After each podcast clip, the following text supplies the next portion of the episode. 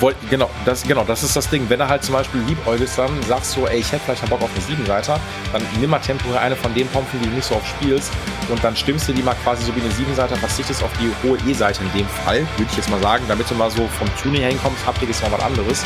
Ähm, aber ich bin da auch immer sehr pragmatisch orientiert, was brauche ich denn gerade so, ne?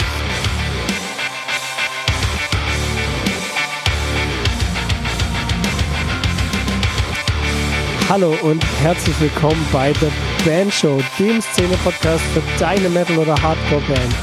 Heute in der zweiten Runde zu Gast Paul von Paul's Repair Shop. Paul, wie geht's dir? Ja, äh, schön wieder hier zu sein äh, für die zweite Folge. Äh, mir geht's echt immer noch gut. ähm, ich hab Bock und nach den ganzen Vorschusslorbeeren ja immer noch vom legendär, legendären Paul's Repair Shop. Äh, Klar. Wie gesagt, ich bin äh, hyped, die zweite Folge zu machen. Geil, geil, geil, geil. Also wir haben ja in der letzten Folge, das ist mir im Nachhinein aufgefallen, wir haben weder über Murphy's Law geredet, noch haben wir die Qual der Wahl gespielt. Okay, äh, müssen wir dringend nachholen. Ne? Und also das, das holen wir nach. Also ich würde jetzt einfach mal direkt einsteigen, Ja, wieder okay. mit einer Frage. ja, Diesmal wird es ein bisschen Repair Shop lastiger, würde ich fast sagen. Ja. Und auch es geht ein bisschen um die Lagerung von Mhm. Gitarren. Also jetzt mal direkt rein. Welche Arbeiten an Gitarren führst du am wenigsten gern aus? Lackierarbeiten. Ähm, ich muss ganz klar. Um direkt an die erste Folge anzuknüpfen. Genau, also, also ich biete ja bei mir ähm, noch nicht, äh, das ist aber wirklich ein Langzeitprojekt, halt irgendwie einfach auch aus, dafür muss ich mit dem Shop halt irgendwie umziehen und so weiter, damit, damit du überhaupt mal die Räumlichkeiten hast, um Lackierarbeiten anbieten zu können. Ähm, und das hatten wir schon in der letzten Folge gehabt, das ist ja eh nochmal ein ganz eigener Aufgabenbereich.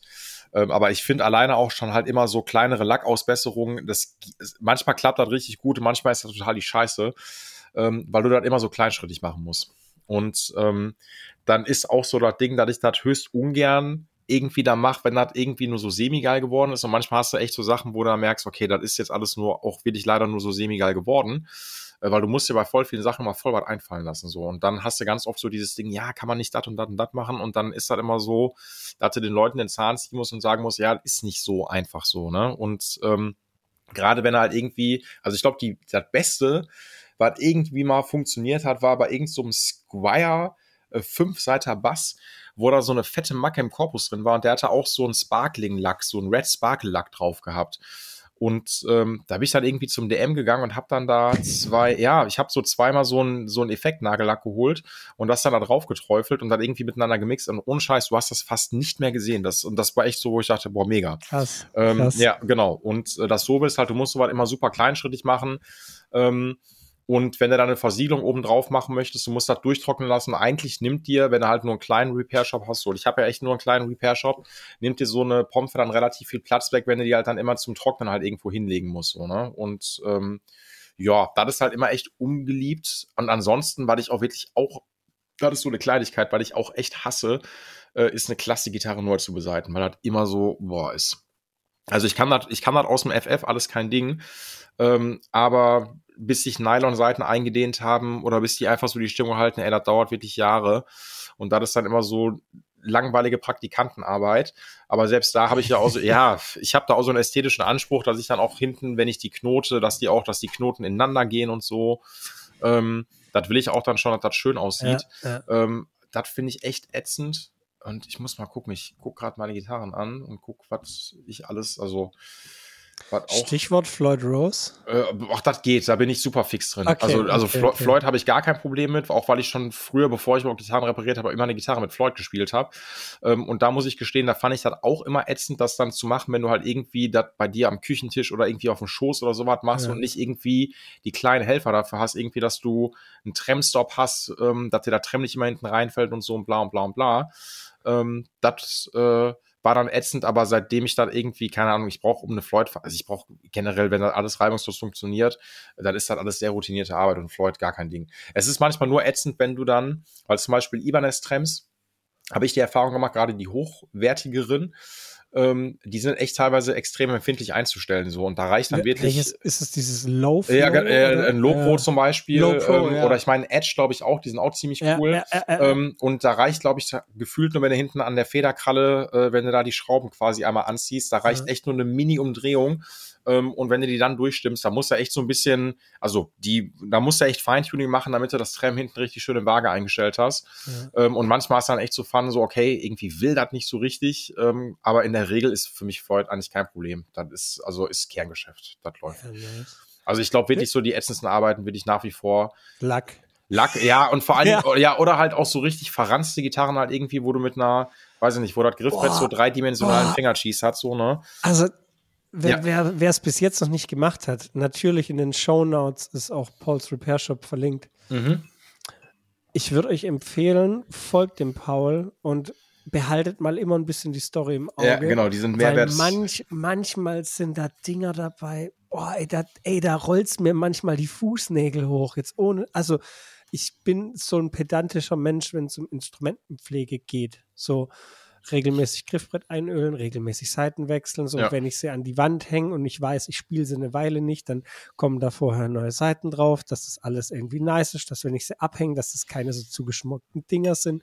Und ich, ich, ich könnte das gar nicht, mir so eine zugeschmutzte Gitarre an die Wand hängen oder irgendwie neben den Schreibtisch stellen. Und was ich bei dir als in den Stories sehe, bah, die würde ich mit dem Kercher so aus einem halben Meter Entfernung abstrahlen. Ja, voll. Also heftig, heftig, heftig, heftig. Ja, und das finde ich dann, also wie gesagt, wird halt echt ätzend, wenn er halt anfangen muss, halt irgendwie mit einer Ziehklinge oder sowas, äh, erstmal den Fingercheese dann da irgendwie runterzuholen. Das äh, ist dann immer ultra nervig, ähm, weil du willst ja schon ein Ergebnis auch haben, dass der Griffbrett danach auch wieder sauber ist. Ähm, ja. So, das finde ich dann auch immer so. Also da gibt es natürlich dann Aufpreis auch für, dass die Leute auch einen Ticken mehr zahlen, logischerweise, weil du einfach dementsprechend länger daran sitzt. Ähm, ja, das ist dann immer so. Ich meine, ich finde das Ergebnis eigentlich ganz cool, wenn du das wieder relativ cool hinbekommen hast. Ähm, ja, dass das Ding mehr oder weniger schon fast wieder aussieht wie neu.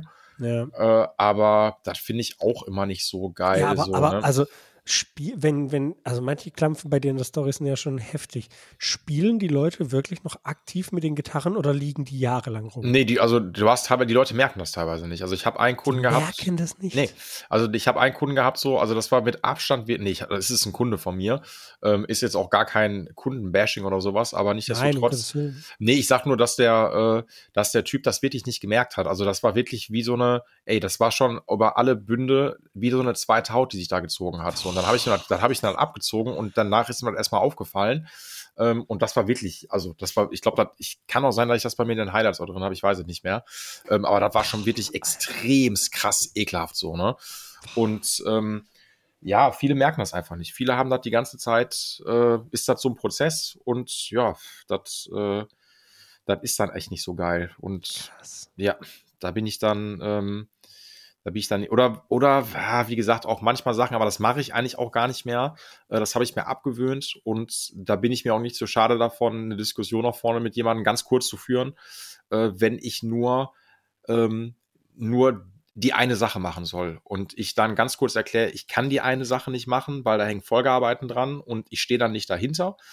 Ähm, und also ganz kurz, ich, die Story kann ich mal kurz erzählen. Ich hatte irgendwie es ein paar Monate her, kam ein Typ rein, der Kamera hatte den vorne gehabt. Da war der, weiß nicht, irgendwie erster Monat bei mir im Shop oder sowas. Und da kam ein Typ rein und der hat so eine äh, Ibanez Western Gitarre reingebracht. War aber auch made in Japan, also jetzt gar nicht irgendwie irgend so eine mhm. Billo-Pompe, ganz in Ordnung, ne? Ja. Und da war die Sattelkerbe von der E6 wegge... Ah, nee, die war einfach zu tief und auch viel zu, also die Seite lag schon auf dem ersten Bund auf. Ja. Ähm, und der Sattel war auch schon brüchig. Also der, weil das so ein Billo-Plastik ist, also auch wenn ja, Made in Japan ja. war, ist halt immer so bei den alten, ist halt immer so ein, so ein Plastikzeug. Ja, ja. Ähm, und irgendwann gehen die Weichmacher raus und dann ist Plastik einfach kaputt und fertig, ne? Und da habe ich mir kurz angeguckt hinten und meinte dann, ja, müsste ich einen neuen Sattel machen mit Setup, bla bla bla, kostet so viel. Und ähm, da meint dann der Typ so, ja, aber was ist denn, wenn ich die Kerbi nur ein bisschen auffülle? Ich so, nee, das mache ich in dem Fall nicht, weil der Sattel schon porös ist so. Und dann bricht das weg und da muss wirklich ein neuer Sattel rein, weil das ist, das, das Ding fliegt dir bald um die Ohren. Ähm, und da meinte er, ja, aber er will aber nur diese eine Kerbe aufgefüllt haben. Ich so, nee, ich mache hier echt nur den ganzen Sattel, weil ich mache das Ding am Ende fertig und ich stehe da nicht hinter, wenn ich jetzt nur die eine Sache mache. Das mache ich nicht. Und da meinte er, ja, also meinte der Oton zu mir, ja, aber ist ja dann dein Problem, wenn das nicht dein Anspruch ist, aber ich will das doch so, also er als Kunde oh. will das doch so haben. Und da meinte ich so, also dann wurde ich einmal deutlich, meine ich so, es ist aber mein Laden. Und dann ist er mit den Worten rausgegangen, so, ja, da muss ich mir wohl eine Werkstatt suchen, die halt nicht so professionell macht. Ich so, anscheinend ja. Ja. Ganz genau. Ja, und Fakt. ey, Genau. genau. weil das ist, das mache ich nicht. Ähm, also ich habe es in den, nicht bei mir im Shop, aber als ich im Musikshop Axel gearbeitet habe, gab es da manchmal so klar, dann bist du Angestellter und ähm, dann hast du manchmal das Ding, dass du jedem irgendwie recht machen möchtest. Und ich will jetzt auch nicht sagen, dass ich den Leuten dann sage, ey, verpisst euch, aber es gibt einfach manche Sachen, wo ich sage, ey, ich mache es nicht. Da macht die DIY-Variante. Ähm, ich will auch jetzt nicht das maximal an Geld rausziehen, aber es macht einfach keinen Bock, wenn du nur diese eine Sache machst und am Ende wird's nicht geil und dann mache ich es nicht. Ganz einfach. Und da bin ich immer so ein bisschen genervt, wenn so Anfragen Ja. dann zumindest kommen. Aber das hält sich zum Glück in Grenzen. Ja, nice. Ja. Dann, wir sind dann beim nächsten Thema und da bin ich halt wirklich mal, da hatten wir es in der ersten Episode schon ein bisschen drüber und wir hatten es auch so, glaube ich, schon mal ein bisschen drüber, weil ich dir von meinem Fishman Modern Fluence Mhm. Theater erzählt habe und zwar Tonabnehmer einbauen. Ist das so ein absolutes Hexenwerk? Ja oder nein? Eigentlich nicht, nein. Nee. Nein, ist es nicht. Also, äh, ich, es kommt ein bisschen auf die Tonabnehmer an, ob man Ja, aktiv voll. oder passive hat. Ja, dann, genau. Man muss halt gucken, wie viele Switches hat die Klampfe. Ja. Aber wenn man einen Schaltplan, so einen ein, wirklich rudimentären Schaltplan lesen kann und nicht unbedingt, äh, sagen wir, du hast eine Tele und willst da drei, äh, drei aktive EMGs einbauen aus irgendwelchen Gründen und musst dafür noch haufenweise Fräsungen vornehmen, Mhm. sondern wirklich nur Tonabnehmer tauschen, ist es eigentlich kein Hexenwerk. Also wenn das, ich sag mal so, wenn das jetzt erstmal, ich können wir jetzt auch wieder, nehmen wir immer was Rudimentäres, irgendwie eine, eine Paula-Schaltung oder eine Strat-Schaltung, ähm, Ja. das geht letztendlich alles, weil du kannst zum Beispiel bei einer normalen, normale Strat-Wiring kannst du das eins zu eins, da kannst du auch, da hat Steamer Duncan eigentlich immer auch relativ geile Wiring-Pläne und die kannst du mehr oder weniger eins zu eins übernehmen. Äh, Und es gibt also bisher alle Pickups, die ich getauscht habe, die Wiring-Pläne waren alle online verfügbar. Äh, genau, also ich äh, habe einfach genau. ge gegoogelt und äh, bei den Fishman war zum Beispiel auch so wirklich so ein Manual dabei, Ja, wo ge- dann zurechtfinden konnte. Also es- Hexenwerk würde ich es jetzt nicht. Nö, es gibt nur, aber da gebe ich dir völlig recht, also so ein paar Stolpersteine gibt es halt schon.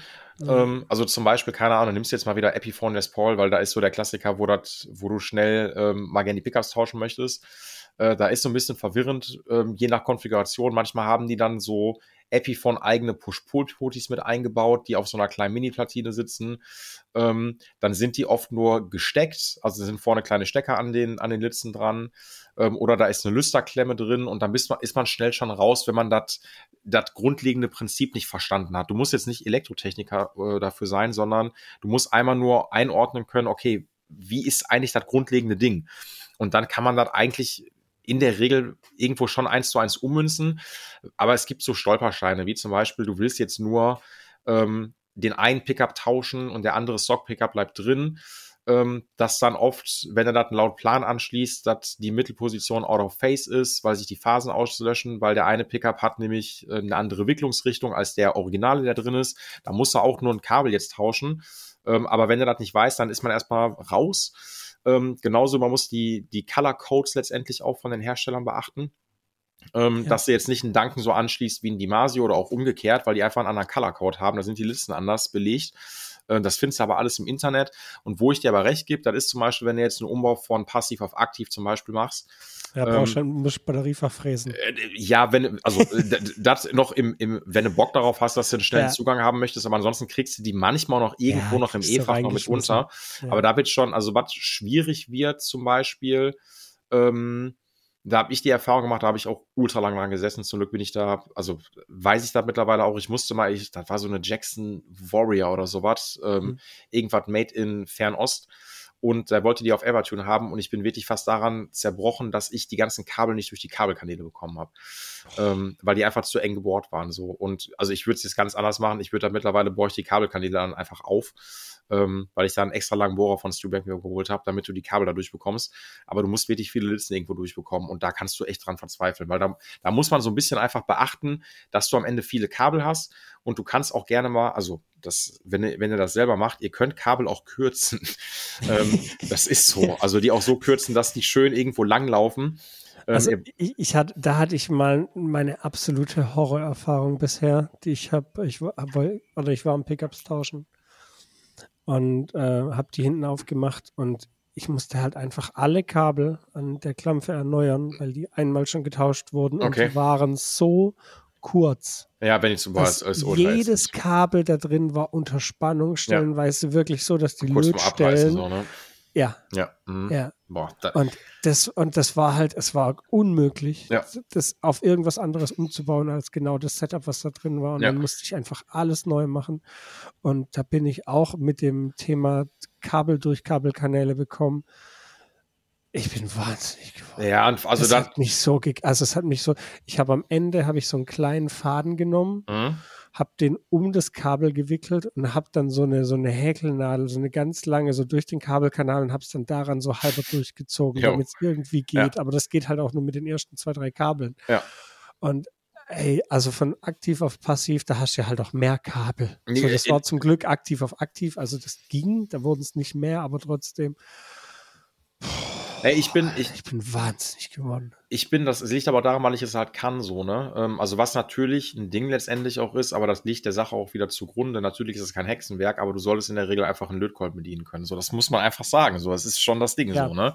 Ja. Ähm, und ja. vor allen Dingen auch so, du kommst natürlich irgendwie mit der 25 oder 20 Euro Baumarkt oder Elektromarkt Lötkolben ähm, wenn der nicht heiß genug wird, dann springt dir das Lötzinn überall hin und, und, und nicht da, wo vor allem, soll, vor allem, wenn du das so eine Löt, wenn, das, wenn die Spitze vom Lötkolben so, so fünf Millimeter breit ist. Ja, also ich, Der, da muss, du musst ja ein Händchen dafür haben. Ich habe so, also ich habe irgendwie immer so eine kleine Meißelform vorne dran, aber auch nur eine kleine, die ist irgendwie so zwei Millimeter breit oder ja, so genau, Damit kann ich genau. viel Hitze übertragen, das finde ich ganz cool. Ja. Das ist natürlich, das mache ich ja nicht, aber wenn du halt irgendwie so SMD-Platinen oder sowas hast, dann ist das scheiße, dann wird es immer schwierig.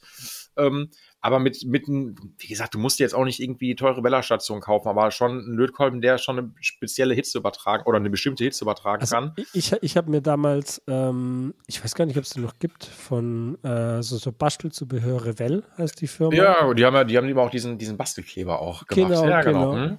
Und äh, da gab es mal so eine, so eine Lötstation, so eine mhm. kleine, und keine Ahnung, vor zehn Jahren oder so, die hat irgendwie 25, 30 Euro gekostet. Und bis heute voll geil. Ey, da, aber das, da, man muss ja, das muss man auch sehen, es reicht ja auch am Ende des Tages völlig aus. So, ne? Ich habe zwei, ja. ich habe eine von Ersa und ich habe mir jetzt eine von äh, Hakko geholt, das ist eine amerikanische Firma. Ja, ja. Und die sind bei mir auch trotzdem im Dauerbetrieb. Ich habe die jetzt auch nicht den ganzen Tag durchlaufen, aber ich mache die Dinge oft an und aus. So, ne? Und der größte Verschleiß ist am Ende natürlich dann, dass die Lötspitze irgendwann, wenn die immer heiß und kalt wird, so, ne, ähm, dann wird das brüchig, ganz einfach so. Genau. Das, ne? Nee, aber am Ende, um dann runterzubrechen, was so ein bisschen, aber das muss man ja auch sagen. Es geht ja gar nicht darum, du musst einfach, wie gesagt, Bock darauf haben, brauchst ein bisschen Werkzeug. Ein Kunde von mir, der hat mir irgendwie vor ein paar Wochen, hatte mir eine Hapas reingebracht. Und ähm, da hat er sich selber zwei Fishmans eingebaut. So. Und der hat sich. Ach nee, äh, warum? Die machen doch selber Bare Pickups. Nee, er wollte, er wollte unbedingt Fishmans haben so okay. und äh, hat die dann selber da reingemacht, dieses De äh, Devon Townsend. Devon Townsend. Ja. Cent, ne? Nee, Devin Townsend. Devin Townsend. Cent Set, mein Gott, aber Devin Townsend Set. Set, genau. Das hat er sich da reingemacht und er hat sich, es gibt diesen Freeway-Switch, äh, diesen Toggle-Switch, der in sechs Positionen geht, den hat er sich da reingebaut. Und da hatte ich, ich habe die zum Setup da gehabt und habe mir das angeguckt und ey, ich muss wirklich sagen, so, ich sag das echt selten.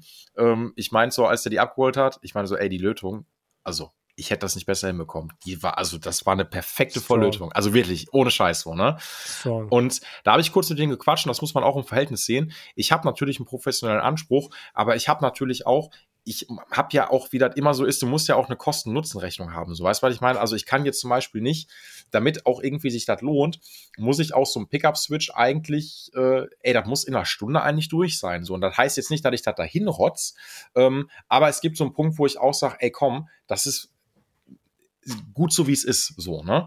Ähm, aber er sagt jetzt, er sagt, ey, der hat sich hingesetzt, hat da zwei, drei Stunden äh, mit einem Bier das dann eingebaut und dann sieht das natürlich auch nochmal wirklich, wirklich, ja. also, ne, so mit eins plus mit Sternchen aus.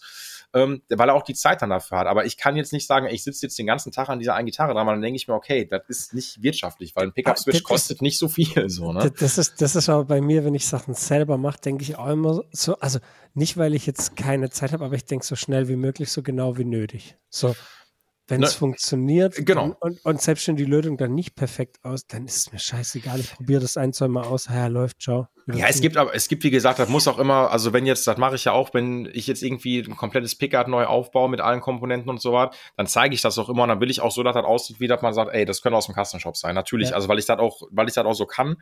Ähm, aber es gibt auch immer mal Sachen, wo man jetzt auch sagt, ey, komm, ähm, du, also ich gehe never ever mit, wie ein Berserker jetzt da dran.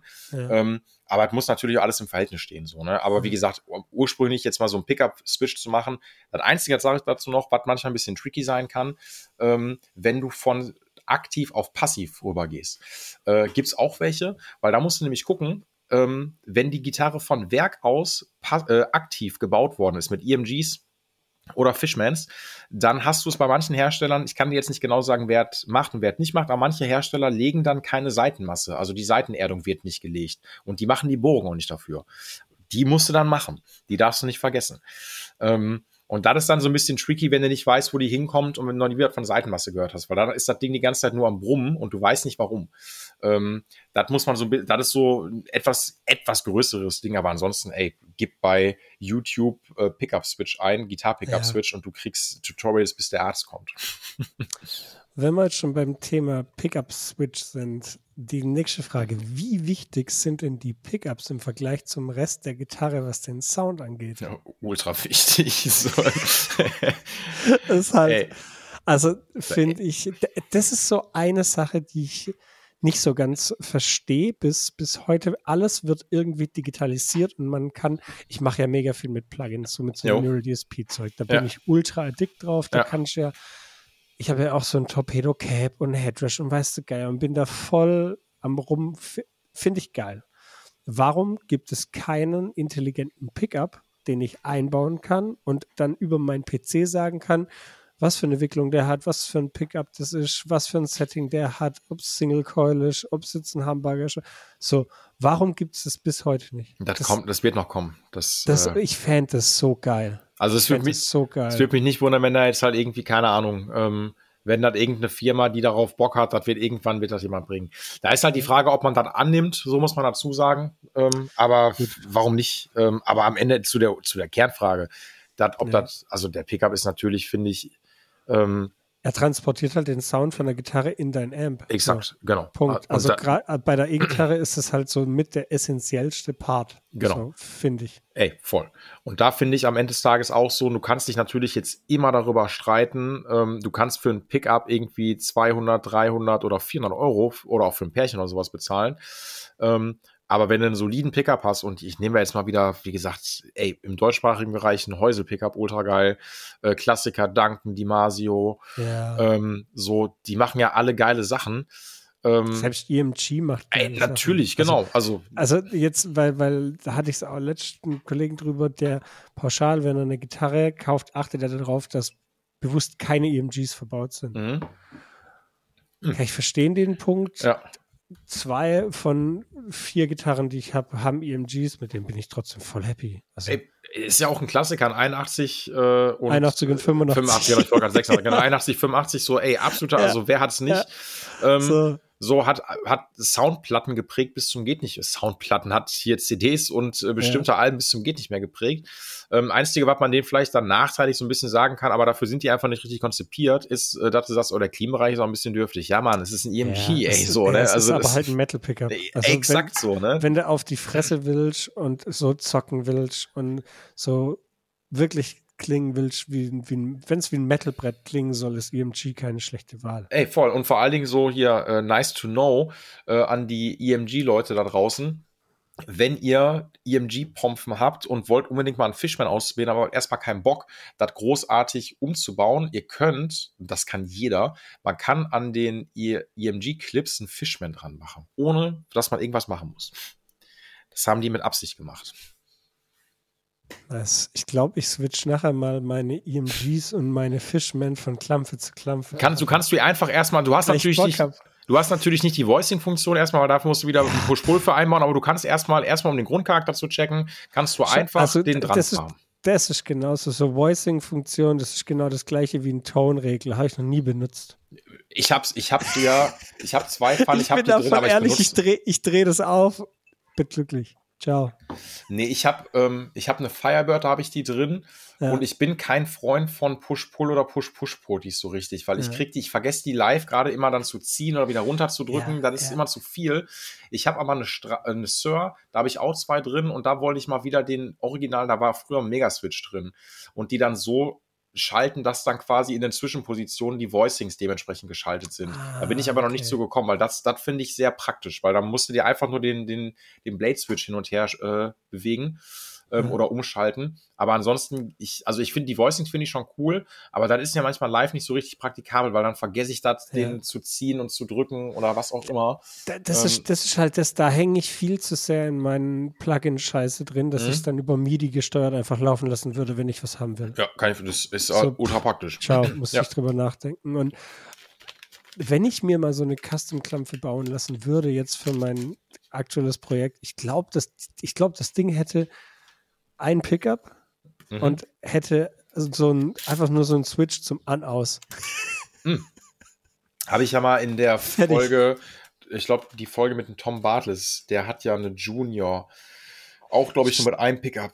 Und ähm, ey, ein Pickup ist einfach geil, weil du hast nicht den zweiten Pickup, äh, in dem Fall der Neck in der Regel, der irgendwie noch die Seiten dann noch hemmt, noch mitzuschwingen, weil du hast einen Magneten mehr. Ey, ein Pickup, ein Poti vielleicht nur, wenn überhaupt, ansonsten direkt auf die Buchse und du hast Ciao. einfach, ey, und gib ihm, ganz genau. Das ist ultra geil. So, wenn wir, wenn wir jetzt gerade bei der ganzen Pickup-Sache sind und noch so ein bisschen am Labern sind, Äh, ich habe eine Frage, da konnte ich jetzt nicht wirklich was mit anfangen. Vielleicht kannst du mir da weiterhelfen. Und zwar Gewichte an der Kopfplatte. Ändern die den Sound? Stichwort Fettfinger. Fettfinger? Ja. Naja, nee, da klingt. wa- Was heißt Fettfinger? Das, äh, FAT Finger. ja, ja, aber, aber ich, wofür steht das? Was, äh, das Ich, ich habe nur die Frage so übernommen. Deswegen- Okay. Und ich, ich dachte, vielleicht kannst du damit was anfangen. mh, also, äh, eine Kopflastigkeit ist aber. Also bis jetzt hatte ich nur eine Gitarre, die kopflastig war. Das war eine SG. Mhm. Ja, aber ist auch, ist auch, aber ansonsten Gewichte an der Kopfplatte. Das Einzige, was ich an der Kopfplatte hatte, war bei meiner Touring-Klampfe. Da war so ein äh, Pick-Dispenser. So. Dass Mhm. halt so Pleck drin rauskommen. Da waren so immer Ach so, okay, Stück ja. drin. So. Aber ansonsten. Nee, also ich meine, SG ist ja eigentlich ein bisschen prädestiniert dafür, dass die kopflastig ist, Ja. weil, weil der Korpus relativ schlank bei ihr ist, so, ne? Ja. Und ähm, da ist ja auch der Hals-Korpus-Übergang ist ja auch extrem weit hinten auch gesetzt. Also du hast, der Hals ist, du kommst ja in alle Lagen auch bei ihr rein, Ja. so, ne? Da ist ja wenig Korpus in der Regel auch dran. Ähm, ist ja auch so ein Klassiker. Ich habe letzte Woche vom Kunden von mir, der hat eine, auch wieder Ormsby oder Ormspy, eins von beiden. Ormsby. Ähm, Ormsby, ne? Immer, Ja. ich sag's immer zuerst richtig. Egal, ja, safe. Einfach, Ähm, einfach immer direkt mit dem Gefühl. Äh, genau. Ähm, ansonsten bin ich da, ist nur bei den etwas neueren, wo ich manchmal so ein bisschen unsicher bin. Und ich, ich da bin ich wirklich pedantisch. Ich will äh, einen Namen immer richtig sagen. Ich krieg Ja. eine Krise, Kann, wenn die kann, Leute das kann, kann ich sagen. voll so, und ne? ganz. Das, äh, du das mit Bandnamen? Wenn die Ja. Bandnamen, Mhm. Also da einfach ganz kurzer Einwurf, den witzigsten Bandnamenversprecher ever, den ich, den ich mal persönlich mitbekommen habe, war Daimo Borgshire. Was? Für Dimo Borgia. Ah, alles klar, okay. Das ist, äh, der, der ist fast so geil wie Hartebret. Das, äh, Oh, der, Hartebret der, ist Hartebret ist auch- auch gut. Eine holländische, Hartebret. ist ja so eine holländische Hardcore-Band, ne? Ja, ja, das, ja, ja. Kenn, kennst du aus äh, äh, Japan Asaladin? Nee. Ach so, ja, verstehe. Ja, da. So. Nee, okay, okay. Musste ich. Äh, nee, das. Ähm, Ja, also Daimo Borgshire war bisher, der, ist- der ist bei mir einfach auf Platz 1 seit Jahren.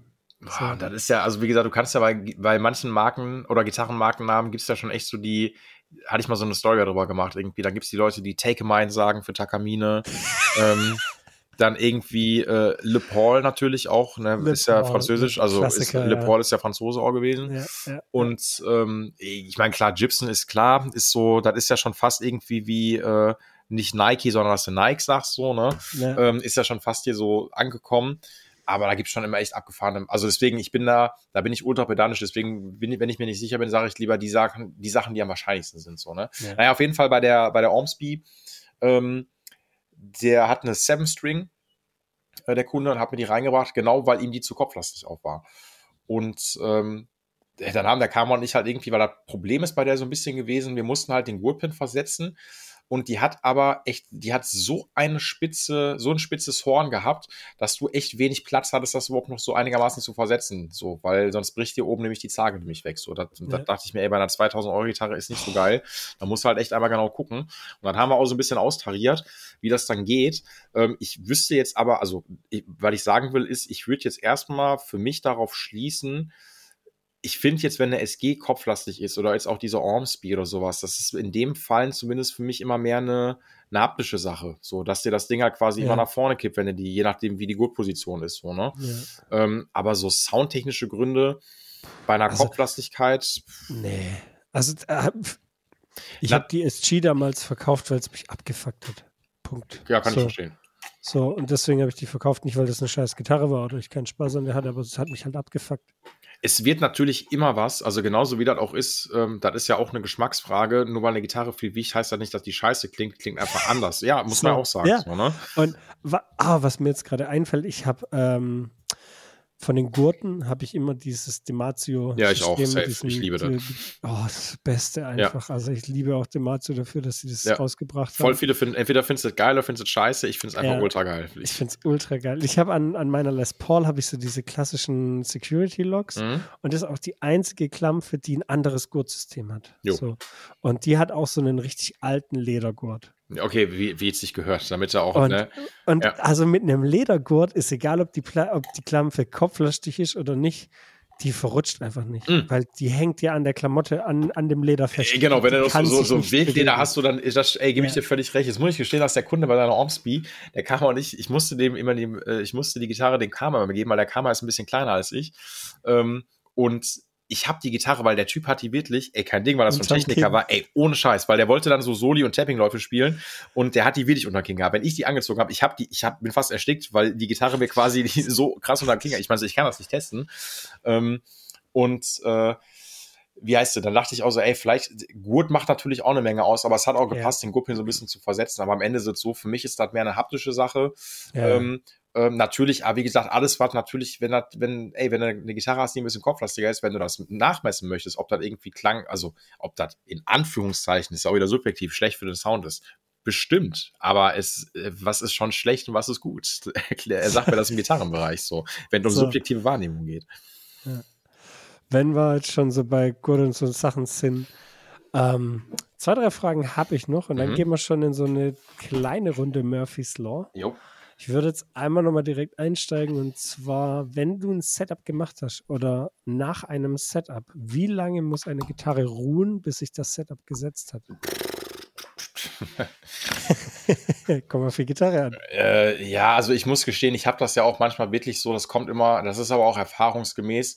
Ähm, das Setup setzen heißt in dem Fall, würde ich so darauf münzen, dass der Hals vielleicht noch mal ein bisschen arbeiten kann. Ja. Ähm, so, weil letztendlich, wenn ich jetzt, keine Ahnung, äh, wenn ich jetzt die das Floyd ausgerichtet habe, die Seitenlage über die Madenschrauben irgendwie an den Seitenreitern eingestellt habe oder die Oktave gemacht habe, da wird jetzt sich nicht mehr was verstellen.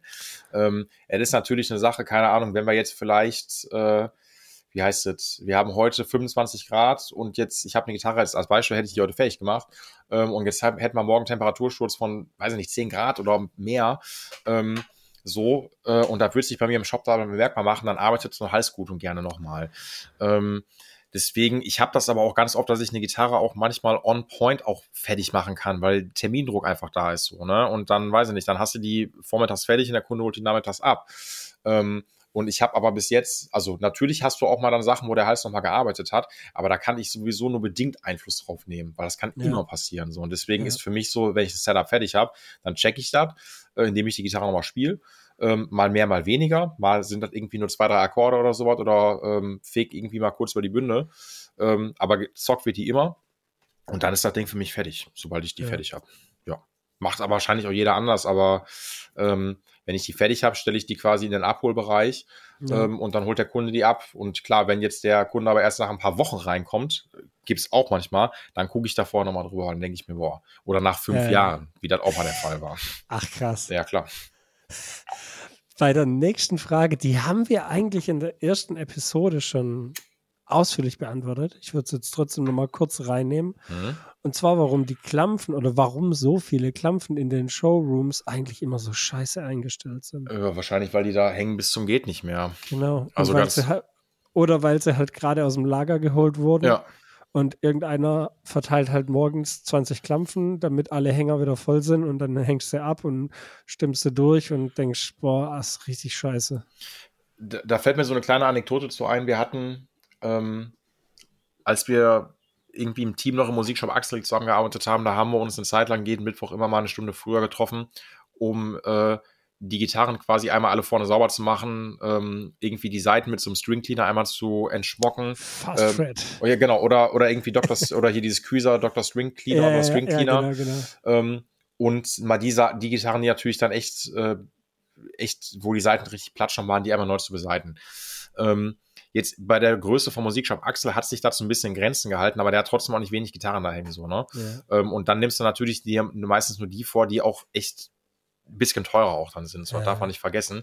Ähm, ich kenne andere Shops äh, im Ruhrgebiet, äh, im Bochum, Wattenscheid, äh, ohne halt jetzt näher ausführen zu wollen, welcher das vielleicht sein mag, ähm, wo du da echt durchgelaufen bist und der hat dann da echt teilweise echt geile Gitarren auch dann hängen, wo einfach eine Seite fehlt und oder die dann gerissen ist, wo du dann denkst, okay, das ist schon, das ist ultra krass so, ne? Das ist ja wie wenn ein Autohaus ein Auto mit Unfallschaden in voll. Showroom stellt. Ey, voll. So, so ist eigentlich ein cooles Auto, aber da ist halt schon ein Hirsch einmal an der Seite ein bisschen. Ja. Ist egal, fährt noch. Und da dachte ich mir auch so, okay, das ist schon sportlich. Ähm, und klar, wenn du jetzt irgendwie im großen Store oder sowas bist, ey, da kannst du auch, dann kannst du irgendwie nur 450 Euro Kräfte dafür abstellen, ja. dass die jeden Tag die, die Seiten einmal wechseln, so, ne? Und, ja. ähm, aber wahrscheinlich, das ist wahrscheinlich einfach so, es ist so ein Pflegeding am Ende so, ne? Ich ja. meine, ich war auch mal bei Session irgendwie vor ein paar Jahren in Frankfurt und da habe ich auch mal die eine oder andere Gitarre in die Hand genommen und dachte auch so, ey, die könnten mal neue Seiten vertragen. Aber da muss ich gestehen, was willst du den Leuten als irgendwie einen Vorwurf machen? So, das ist, ey, da, äh, da das, hängen hunderte genau. Gitarren. Also, ja. also gerade bei Session, Frankfurt, Waldorf und so, also ja. das sind halt einfach, da hängen hunderte Gitarren. Ja.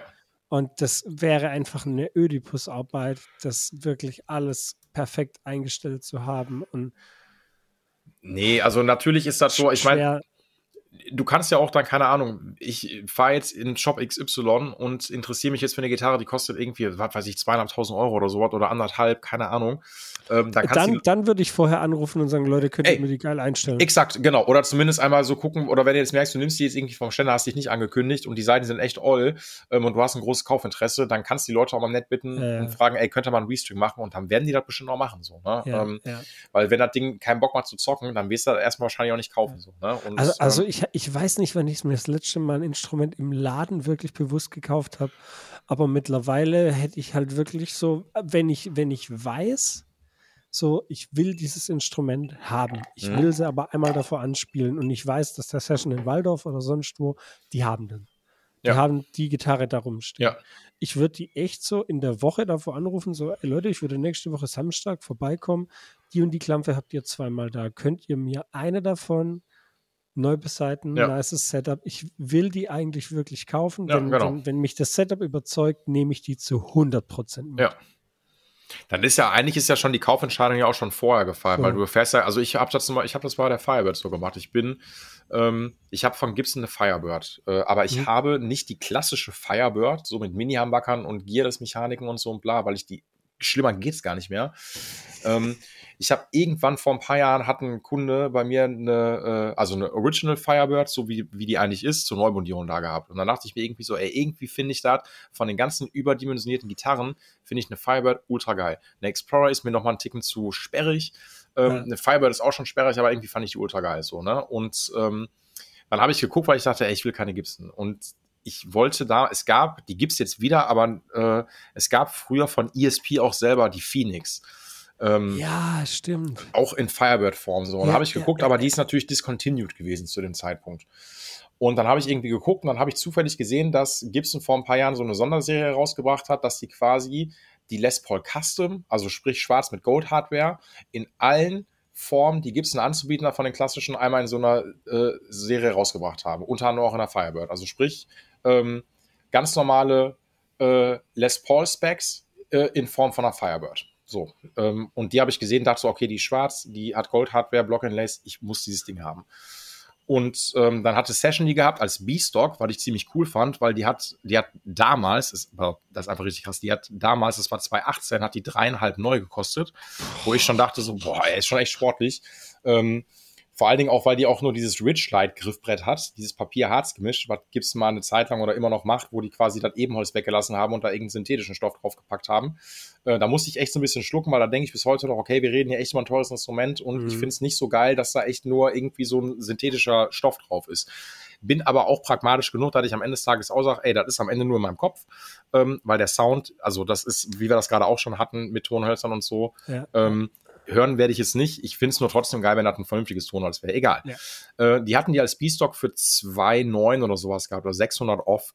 Und B-Stock bedeutet letztendlich nur, dass da hinten ähm, auf dem Korpus jetzt keine Kratzer drin waren, aber du hast so ein paar Mikrokratzer, wie du halt im Hochglanz, Ja. äh, also völlig egal so, ne? Ja. Ähm, ich, also ich, habe ich hab auch eine B-Stock mir mal gekauft von der Messe von Frankfurt aus direkt. ja, Alter, Also wirklich, da, da, da, weil sobald du so ein Ding in die Hand nimmst ähm, und spielst die einmal, du hast da eh schon die ersten Spielspuren halt irgendwie auf dem Lack halt drin so, ne? Die sind nicht, die sind gar nicht irgendwie erwähnenswert, aber das hast du sofort. Und hab, ich habe Ja. die dann irgendwann genommen und weißt, was das Ding mittlerweile kostet? Wenn du die jetzt so kaufen würdest, die liegt bei fast 5000 Euro. Das ist echt krass. Ja, richtig geil. ja, geil, Mhm. geil. Äh, Jetzt, jetzt weiß ich gar nicht, wie wir drauf gekommen sind. Ähm, ach so, genau. Und ich bin, ich habe da auch, ich hab, äh, bin auch nur wegen diesem Ding da runtergefahren und ich wusste aber Genau, auch schon, ja. ich werde die kaufen. Also, also es, Ja. ich, ich wusste schon, was mich erwartet. Das weiß ich aber in der Regel fast immer, wenn ich mir mal ausgeguckt habe, weiß ich schon aus Gründen, ähm, was mich erwartet und ähm, deswegen bin ich da sehr war da für mich klar, ich fahre da jetzt runter und nehme die mehr oder weniger halt mit. Ich glaube, ich hatte die damals Ja. nur angezahlt und habe mir die dann schicken lassen oder so, weil ich keinen Bock hatte, jetzt den, das Ding sofort mitzunehmen, einfach aus, äh, wie heißt das, ähm, äh, weil das Ding riesig war. Ähm, und ich wollte die aber trotzdem angezockt haben, wollte ich die schon, weil das jetzt für mich dachte ich mir, ey, komm nach Frankfurt zu fahren, ist jetzt auch kein, äh, keine Weltreise so, ne? Das kann man schon mal machen. Ja, mach's mal. Genau, exakt. Ja, nice. Dann sind wir schon so ein bisschen aus dem Block jetzt bei der letzten Frage und Jo. zwar Stichwort Langzeitlagerung von Gitarren. Mhm. Hängen, legen, in welcher Ausrichtung und warum? Mhm. Wenn ich jetzt bei mir an die Wand gucke, bei mir hängen die alle.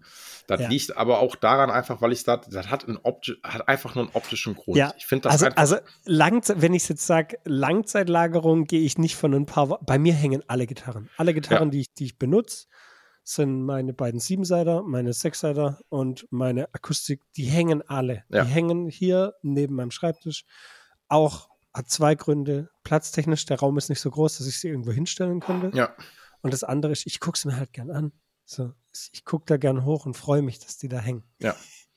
Und wenn ich sie wirklich Langzeitlage, ich habe jetzt eine meiner alten Sechsseiter, habe ich zur Langzeitlagerung fertig gemacht. Ähm, da habe ich einmal das Griffbrett nochmal eingehüllt, habe die aufpoliert, habe die schön sauber gemacht, Ja. habe nochmal Seiten aufgezogen, habe die ins Case gepackt und fertig. Jo. Ich muss gestehen, so, ich habe ganz, ganz lange, ich habe von Washburn äh, eine Made in USA N4 Nuno Bettencourt Signature, meine erste teurere Gitarre, die ich damals von meinem Vater zum 18. Boah, die geschenkt bekommen habe. N4, die war doch letzt in der Story. Ja, also ich War hatte. das, war das deine oder war das dieser Nachbau? Nee, also ich habe auch letztens mal eine neuere Made in USA gehabt. Ähm, Ich habe so eine, die ist von 2.5, 2.6. Ähm, und ist die einzige Gitarre, die ich safe niemals verkaufen werde. Und ich habe die ganz lange. Ich weiß nicht warum, weil ich irgendwas bei der mal äh, gemacht habe. Ich hatte die mal so ein bisschen auseinandergeschraubt und die hing wirklich original ein Jahr lang, auch ohne Seitenzug, hing die bei mir einfach an der Wand, weil ich keine Seiten drauf hatte. Ähm, und ich habe die dann irgendwann nach einem Jahr wieder neu beseitet und du hast keinen Hubble irgendwie am Hals gehabt oder sowas, irgendwie, dass sich der Hals irgendwie komplett jetzt verzogen hat, also so ir irreparabel verzogen hat, dass du den nicht mehr einstellen kannst, nichts, gar nichts so, ne? Ähm, damit will ich letztendlich nur sagen, dass dann am Ende auch, muss man auch gestehen, auch qualitative Arbeit und vernünftige Hölster ist, Hölster Ja. genommen worden sind, so, ne?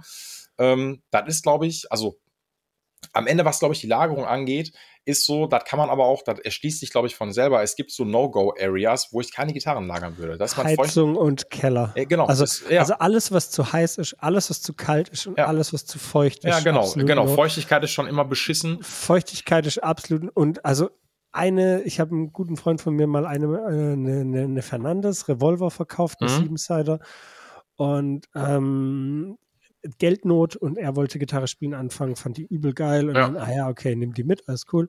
Und dann habe ich den drei, vier Jahre später drauf angesprochen, ob er die noch hat und bla bla bla und wie es aussieht.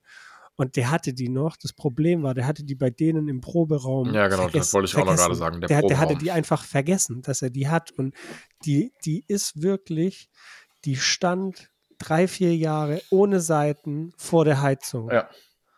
Die Gitarre war, also damit war nichts mehr anzufangen. Ja, die war, ja, Die, genau. war, die war einfach kaputt. Das Ja. hat sich, das war irreparabel. Wir waren damit beim Gitarrenshop und der kam nach zwei Minuten mit dem Case wieder raus und hat gemeint, das Brennholz, da fasst er nichts an. Ey, äh, da muss man, da muss man wirklich sagen, ich wollte auch gerade den, den feuchten Proberaum halt irgendwie noch sagen oder sowas, ähm, der mhm. irgendwie muffig ist und was weiß, was weiß ich. Du kannst natürlich auch irgendwie Glück haben, aber ich, aber wie gesagt, ich will da auch, da muss ich ein bisschen vorsichtig sein, weil ich auch, und das glaube ich auch, mir fallen da zwei Fallbeispiele jetzt gerade ein.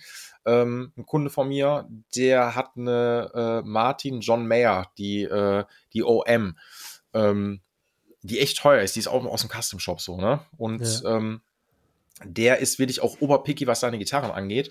Äh, und da haben sich äh, bei beiden, also in der Taille, äh, am Korpus, hat sich auf beiden Seiten im Bass- und im Diskantbereich hinten am Rücken, hat sich das Binding gelöst.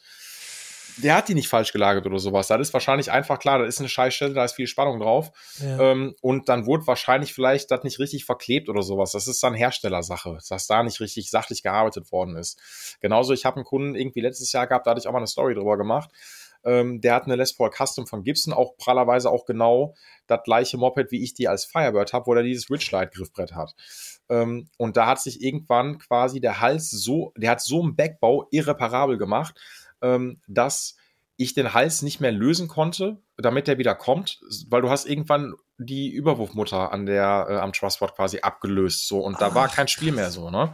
Und der meinte auch, das glaube ich dem auch in dem Fall. Der meinte auch, ich habe die nicht falsch gelagert, weil am Ende du machst jetzt nicht viel falsch, wenn du die erstmal normal bei dir in der Wohnung jetzt irgendwie hängen hast, weißt du, oder oder, oder auch im Case oder sowas das, hast so. Also das ist das ist auch so ein Mythos, was ich komplett mal kaputt hauen möchte. Gitarren aufhängen macht Gitarren nicht kaputt.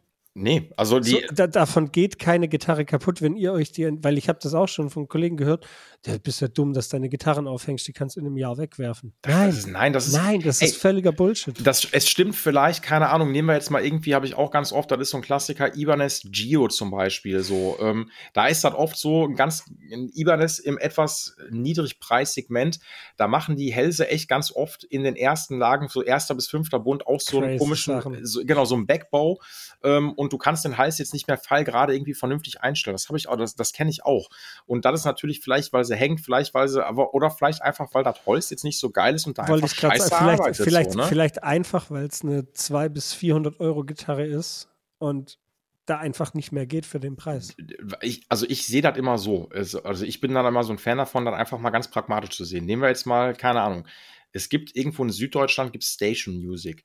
Ähm, ich weiß nicht, ob der der Name was gesagt hat. Station Music ja. hat auf jeden Fall die, also das ist einer der Boutique-Shops, die haben, wenn ich weiß nicht, die müsste wahrscheinlich noch geben, ähm, aber die haben da Gitarren hängen. Ähm, bei sich, ich war noch nie da, aber ich habe nur mal die Page gesehen, auch an der Wand hängen und so weiter, wie das halt auch ein Gitarshop ja. hat, ne? Da sind Werte. Ey, das ist unbeschreiblich, so was die an Boutiquemarken da haben und die Dinger hängen da. Dementsprechend könntest du dann sagen, ja, die kannst du nach einem Jahr ja alle wegwerfen. Das ist, also ich, ich stehe da nicht hinter. Ähm, ich will es auch, ich will es am Ende wahrscheinlich auch jetzt nicht ausschließen, aber wie gesagt, bei mir hängen meine Gitarren auch alle.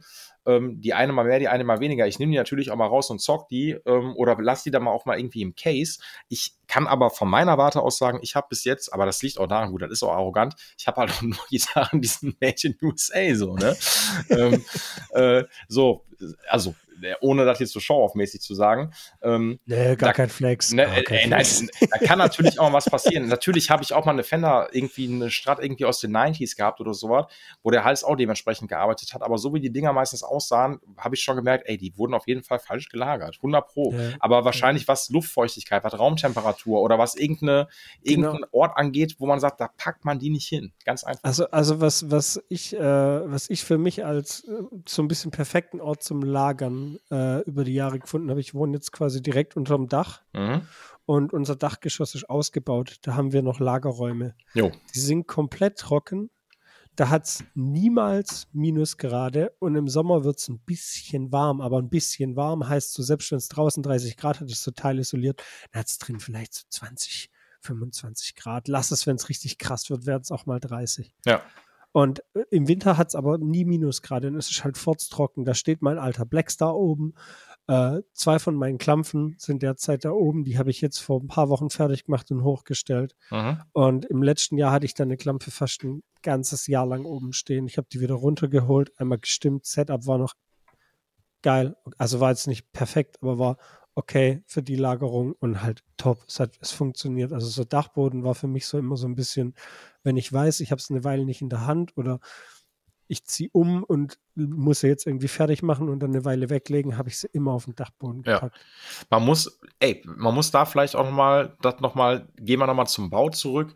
Ähm, du musst ja in der, nicht in der Regel eigentlich, äh, wenn du dein Tonholzlager hast, nimmst du nicht das, was du gerade frisch reinbekommen hast, sondern das muss erstmal ablagern und das muss, das Holz muss lange ablagern. Wenn du keine Möglichkeit jetzt halt irgendwie hast, ähm, wie das zum Beispiel Warwick hat, ich habe mal eine, äh, ähm, ich war mal da bei der, bei der Hausmesse und habe ich mir mal das Werk angeguckt. Ähm, die haben draußen auf dem Hof, haben die so was wie so eine, so eine Trocknungskammer, damit das Holz quasi künstlich schneller ablagert und dann ist das nicht lang da drin. Ansonsten muss das Holz echt schon eine gewisse Zeit ablagern, ähm, um dann einfach zu minimieren, dass das Ding halt irgendwie nochmal arbeitet. Ja. In der Massenproduktion ist es natürlich auch so, gerade im, im Unterpreissegment so, dass du, keine Ahnung, nehmen wir jetzt Ibanez Geo, ähm, die äh, laut Herstellerangaben halt irgendwie in Anführungszeichen Ahornhals hat, so weißt du. Das ist natürlich in dem Fall kein Ahorn. Das ist halt irgendeine Unterart oder sowas, die man trotzdem halt irgendwie umgangssprachlich Ahorn nennen kann. Ähm, und das Ding arbeitet dann natürlich dann auch irgendwie unter wahrscheinlich auch den, den geringsten Bedingungen oder sowas. Und dann hast du halt das Ding. Das ist aber auch, wie gesagt, produktionstechnisch auch zu sehen. So, ich will jetzt, wie gesagt, gar nicht sagen oder so arrogant sein und sagen, ey, bei meinen ganzen USA-Prompfen, ey, da passiert das nicht. Ey, wenn ich Pech habe, kann dann auch passieren. Dann ist es aber auch eine Sache, ganz oft, was für eine Qualität wurde jetzt auch genommen. Ich meine jetzt gar nicht irgendwie, wie geil ist die Maserung und was weiß ich, sondern einfach, wie gut ist die Holzqualität, wie lange wird das abgelagert. Das kannst du, das weißt du ja als Endkunde in dem Fall nicht. Sondern da musst du dich ja irgendwie darauf verlassen, dass da eine Wertigkeit dahinter ist, so. Ähm, aber klar, du kannst auch Pech haben, aber am Ende gebe ich dir völlig recht. Ähm, wir leben ja jetzt hier alle, äh, wie gesagt, nicht äh, in Wohnungen, die irgendwie unterm Gefrierpunkt jetzt irgendwie heiztechnisch liegen oder sowas. Mhm. Ähm, und oder genauso wenig auch bei den Heizkosten sowieso gerade nicht. Äh, hat auch niemand bei sich seine, weiß ich nicht, seine Wohnung immer auf schöne 25 oder 28 Grad geheizt. So, das machst du ja auch nicht so, ne? Von daher. Also ich, ich würde so ein bisschen, für mich war immer so die, die Grundregel war, wenn ich sie lang lagern will, immer ins Case. Punkt. Ey. Ich mache sie davor noch einmal fertig. Ja. Also wirklich ja. nicht, dass ich sie irgendwie mit schmantigen Seiten oder so. Ich mache sie davor noch einmal richtig sauber, öl das Griffbrett ein, mache neue Seiten drauf, mache ein Setup, mit dem ich zufrieden bin und dann kommt sie ins Case. Ja, voll. Ey, damit machst, damit machst du auch nichts falsch. So, dann, und, und, dann, dann entweder hochkant stellen, ja, genau. Korpus nach unten. Ey, genau. So habe ich es jetzt genau, gerade gelagert. Machen, genau oder äh, flach liegend Seiten nach oben. Ja. So, das sind die beiden Ausrichtungen, die, die habe ich mir im Hinterkopf immer so, wenn ich eine Gitarre für eine Langzeitlagerung fertig mache, sind das die Steps. So mache ich es nacheinander und damit fahre ich seit Jahren gut. Ja, wenn ich noch, also diesen Nachtrag vielleicht dazu, wenn das irgendwie um an eine Wand hängen oder sowas geht, dann würde ich mir eher Sorgen machen, ist zwar, würde ich eher gucken, dass, mein, dass meine Wandhalterung einfach für den Lack geeignet ist, der an meiner Gitarre dran ist. Das, ja. ja. genau. Das ist. Äh, da gibt's, da gibt es von Herkules richtig geile Dinge. Nee, genau, die hab, ich habe die auch immer von Herkules, weil die Diese mit der die, Holzplatte hinten? Äh, nee, ja, doch, die, die, da habe ich einen im Shop von, aber ich wollte die haben, äh, die so ein bisschen weiter noch weghängen. Die sind so ein bisschen, ah, ähm, ja, ja, ja. weil dann hängen die nicht ganz so an der Wand und du kannst die so an, anschrägen. Das fand ich ganz cool. Ähm, aber ich bin großer Herkules-Fan, obwohl Herkules auch jetzt mal letztens, das fand ich ein bisschen witzig. Ich weiß gar nicht, ob das ein interner war oder sowas. Ähm, aber die haben eine große Rückrufaktion gemacht, weil die hatten nämlich eine Modellreihe mit einem Produktionsfehler. ja, wo die, ähm, wo äh, da echt ein paar Gitarren nicht von der Wand runtergekommen sind, Ach, weil die irgendwie, Scheiße. die haben zu weiches Material genommen und da ging es irgendwie darum, äh, musste man gucken, ob der, ähm, ob die Kralle da, wo du die Gitarre reinhängst, ähm, ob die magnetisch war oder nicht. Und ich weiß es nicht mehr, ob die, die magnetisch war oder die nicht magnetisch war. Äh, davon also war auf jeden Fall hab, eine Charge, die Ich habe meine Herkules schon seit, boah, ich glaube schon die dritte Wohnung, in der die hängen. Nee, ich habe also, also, die sind, die müssen auch, ich meine auch eher, die müssen arg qualitativ gut sein. Ähm, ja. Also, weil, ne, wie gesagt, äh, sonst äh, geht die Firma ziemlich schnell pleite, wenn dir die ganze Zeit die so. Gitarren von der Wand äh, runterkommen. Es sei denn, du hast die jetzt falsch an der Wand geschraubt, das ist ja was anderes. Ja. Ähm, aber du musst halt schon gucken, keine Ahnung, wenn ihr jetzt, äh, ich habe halt zwei Gitarren, die jetzt, nee, drei so, nee, warte, nee, Quatsch, ich habe zwei Gitarren, wo der Hals auch nitro lackiert ist. Ähm, und wenn du da jetzt halt irgendwie, keine Ahnung, äh, die Rockstands von Warwick nimmst, wie die dann aber auch schreiben, dass die halt nicht für Nitro-Gitarren geeignet sind und die hängen da wirklich lange Zeit drin, dann hast du irgendwann wirklich, dann ist der Lack einfach da weg. Dann hat ja, er ganz genau. komische Verfärbung, dann reagiert einfach der Lack damit, das stimmt schon. Da würde ich dann eher darauf achten. Also von ja. daher, so viel zur Lagerung. Wenn wir jetzt schon so bei so ein paar Flops sind, Wir haben ja hier die kleine Kategorie Murphy's Law. Mhm. Es erzählt ja immer jeder, was richtig geil und was richtig toll und alles. Und bei Murphy's Law, da geht es immer ein bisschen darum, was schief gehen muss. Das geht halt auch mal richtig schief. Mhm. Hast du da was? Vielleicht ein Kunde, vielleicht irgendwas mal, was an der Gitarre war, vielleicht irgendwas, was persönlich bei dir mal bei einem Setup passiert ist, was du Bock hast mit uns zu teilen, was so richtig schief ging. So mit Ansage? Also gern mit Ansage. Ich weiß ja, dass bei dir im Podcast ging es ja schon mal wirklich darum, dass dir ein Kunde eine knallen wollte. jo.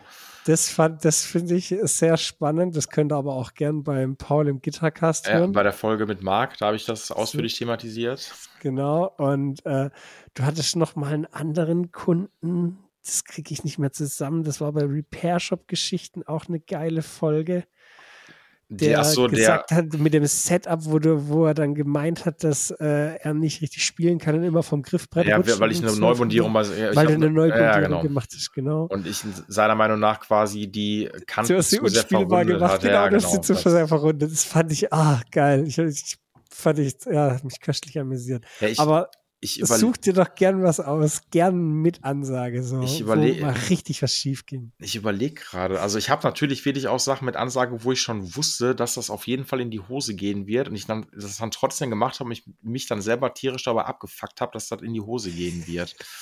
ähm, ich muss nur mal überlegen, was das war.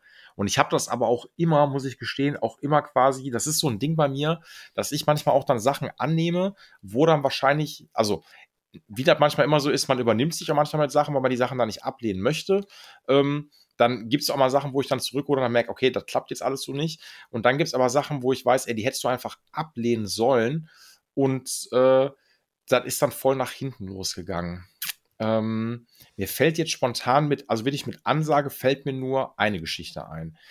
Oh, was? Die ist auch so, also eigentlich ist die so ein bisschen mehr zwischenmenschlicher Natur. Das Ding ist bei mir so im Shop, ich mache das jetzt insgesamt seit zehn Jahren. Und ich habe wirklich auch damals auch viel durch Musikshop Axel gelernt, weil du hast so durch diesen Filter mit Instrumenten, Gitarren, Bässe, was auch immer, ähm, ziehst du natürlich ein echt spezielles Klientel an Leuten einfach auch an, so, ne? Und auch alles an Schichten. Also wirklich alles so, ne? Da, so, so vom, vom Jazzmusiker bis zum richtig fertigen Thrash-Metaler. Äh, ja, ich meine aber auch teilweise auch wirklich, muss man auch gestehen, so, dass ich drücke das mal sehr pragmatisch aus, wirklich vom, ähm, weiß ich nicht, vom gefühlt Multimillionär, der halt irgendwie gar nicht Gitarre spielen kann, ähm, aber einfach Bock hat, ein geiles Gitarrenarsenal zu haben, äh, bis hin zum obdachlosen Hauptbahnhof-Typi so. Also wirklich alle, weil wir auch Hauptbahnhofnähe bei uns haben und natürlich sind bei uns alle willkommen und ähm, du hast einfach auch alles so, teilweise auch natürlich die wie wir bei uns immer sagen, die preisten Leute einfach auch am Start so, ne? Ähm, und dadurch, dass ich dann schon irgendwann sagen würde, okay, ich bin vielleicht noch nicht mit gänzlich allen Wassern gewaschen, aber du hast irgendwann mal fast alle durchgehabt, dass du sagst, du hast eine echt gute Menschenkenntnis irgendwie so, ne? Ja. Und ich hatte vor ein paar Wochen, habe ich äh, eine, ähm, einen Anruf von einer Kundin bekommen, ähm, die äh, durch einen Berufskollegen, durch einen Thorsten, äh, Zupfinstrumentenmachermeister aus Essen-Werden, ganz liebe Grüße, den hatte ich auch bei mir im Podcast gehabt, irgendwie vor ein paar Wochen. Ähm, der hat mir die rübergeschickt, weil der Thorsten und ich, wir schieben uns gerne mal die Leute so ein bisschen hin und her, wenn wir merken, das ist mehr was für einen Paul oder ich merke, ey, das ist mhm. was für einen Thorsten, dann ne, vermitteln wir einfach, weil das einfach sich so gehört. Ähm, und er hatte mir quasi eine Kundin weitergeleitet, wo darum ging, die hat äh, eine, eine Klassikgitarre gehabt, also eigentlich so eine Jazz-Klassikgitarre, nicht eine reine Klassikgitarre, aber eher ähm, Klassik, die so ein bisschen auf äh, äh, mehr für Jazz halt irgendwie gemacht war so, ne? Ja. Und da ging einfach darum, ich sollte bei ihr einfach nur die Seitenlage ein bisschen verringern. Also sprich hinten die Steganlage, die war aus Knochen, mhm. ähm, die so um ein paar Millimeter oder ich glaube, es war sogar nicht die paar Millimeter, ist mir ein bisschen viel, ähm, ja, so aber so ein paar, so ein paar so, so also ein, ein Millimeter äh, einfach tiefer setzen. Also wie gesagt, ja. komplette Standardarbeit. So und ich habe aber schon so in dem Telefonat, bevor sie mir die Gitarre reingebracht hat, schon so ein bisschen rausgehört, so ähm, ich gehe jetzt nicht davon aus, dass sie den Podcast jemals hören wird. Ähm, deswegen kann ich da, also das ist jetzt auch nicht abfuckmäßig so. Äh, also aber, äh, wir wollen hier niemanden fronten. Das nein, natürlich nur nicht. Aber Erfahrungsberichte äh, ganz wichtig. Das ist die ganz genau so, ne? Law. Das wir, wir, nehmen, wir, wir, nehmen ja auch, genau, wir nehmen ja auch, nennen ja auch keine Namen und so weiter. So, ne? Deswegen ähm, habe ich schon mal im Telefonat rausgehört, die ist nicht so richtig glücklich damit, dass die jetzt bei mir gelandet ist, weil sie sich gedacht hat wahrscheinlich schon so, okay, sie wollte eigentlich lieber ähm, zum Gitarrenbaumeister gehen so und das ist manchmal so, das sind so diese menschlichen Sachen. Man muss ja irgendwie mit der Person mal alles Vertrauensbasis mit den Leuten auch klarkommen, ne? Und ähm, naja, haben wir einen Termin ausgemacht, weil sie wollte die Gitarre nicht ganz so lange bei mir lassen. Und ich habe ihr angeboten, okay, bring mir die doch irgendwie dienstags rein und dann kannst du die äh, freitags auch wieder abholen, weil dann plane ich die mal mit ein. Ja, dann hat die die reingebracht und ähm, dann haben wir das, also ich habe dir dann, das ist mir dann schon aufgefallen, äh, relativ, also ich habe ihr erklärt, was wir alles machen. Das Ding ist aber auch, ich erkläre auch bei einer Annahme nicht immer bei so Standardeingriffen, das ist ja nicht wie eine eine OP, wo du die Leute jetzt aufklären musst, was alles passieren kann. Verstehst du, was ich meine? Dafür habe ich die ja. Zeit nicht und das mache ja, ich nicht, weil ich daran denke ich nicht so. Sondern für mich ist dann einfach ganz klar, okay, steh, also ich habe mir das angeguckt, habe ja auch erklärt, was ich nicht machen würde. Das erkläre ich jetzt noch ganz kurz. Ähm, die Gitarre hatte unter der Steganlage einen Piezo-Tonabnehmer. Der in, also unter, unter der Steganlage ist halt quasi so ein kleiner Streifen, was der Tonabnehmer ist. Das bedeutet, dass die Steganlage von unten ähm, wenn du die abschleifst, musst du die komplett plan abschleifen, dass der Ampressdruck auf dem Piezo-Tonabnehmer danach wieder gleichmäßig verteilt ist. Jetzt war das aber so, dass die Steganlage schon selber im Diskantbereich war die schon so flach, dass ich da gar nichts mehr hätte wegnehmen für, für können. Für alle, die nicht wissen, was der Diskantbereich ist, das sind die hohen Seiten. Ah, genau, stimmt. Seiten. Genau, so. G, B und E-Seite, die genau, nicht umwickelten. Genau. So. Ähm, da war die schon so flach, dass ich da gar nichts mehr hätte wegnehmen können, weil sonst wären die Seiten gar nicht mehr steil genug über die Steganlage gelaufen. Die Steganlage war, eigentlich hast du es bei Klassikgitarren ganz oft so, weil eine Klassikgitarre vom Griffbrettradius fast eine gerade Planke ist. Da ist fast gar kein Radius drin, dass dementsprechend die Steganlage auch gerade ist, dass die Seiten fast äh, ohne ein Shaping quasi gerade über die Steganlage laufen. Jetzt war die so leicht angeschrägt, dass die im Bassbereich wiederum nach oben noch lief. Also war noch mehr Fleisch im Bassbereich. Da habe ich ihr gesagt, okay, ähm, ich würde in dem Fall quasi den Bassbereich genauso anpassen, dass der von der Höhe auf dem gleichen Niveau wie vom Diskantbereich ist. Punkt aus. Alles abgesprochen, alles cool, Preis ausgemacht, fertig. Dann habe ich, dann hatte ich die Gitarre halt da beim Rumstehen. Ich habe jetzt auch nicht sofort losgelegt, weil ich dachte, ey, wir haben Dienstag, das reicht, wenn ich dann mit der Mittwoch, Donnerstag anfange, dann kann die die Freitag entspannt abholen. Ja. Ähm, dann hat die mich aber nochmal dienstags irgendwann so im Laufe des Nachmittags angerufen, weil sie nochmal ganz, also die hat auch ganz schnell nachgefragt, meinst du, ja, der Preis kam mir doch ein bisschen hoch vor. Ähm, zur Erklärung, ich nehme für so Akustikgitarren-Setup ähm, mit Seitenlage flacher machen, nehme ich so um die 65 Euro Servicekosten.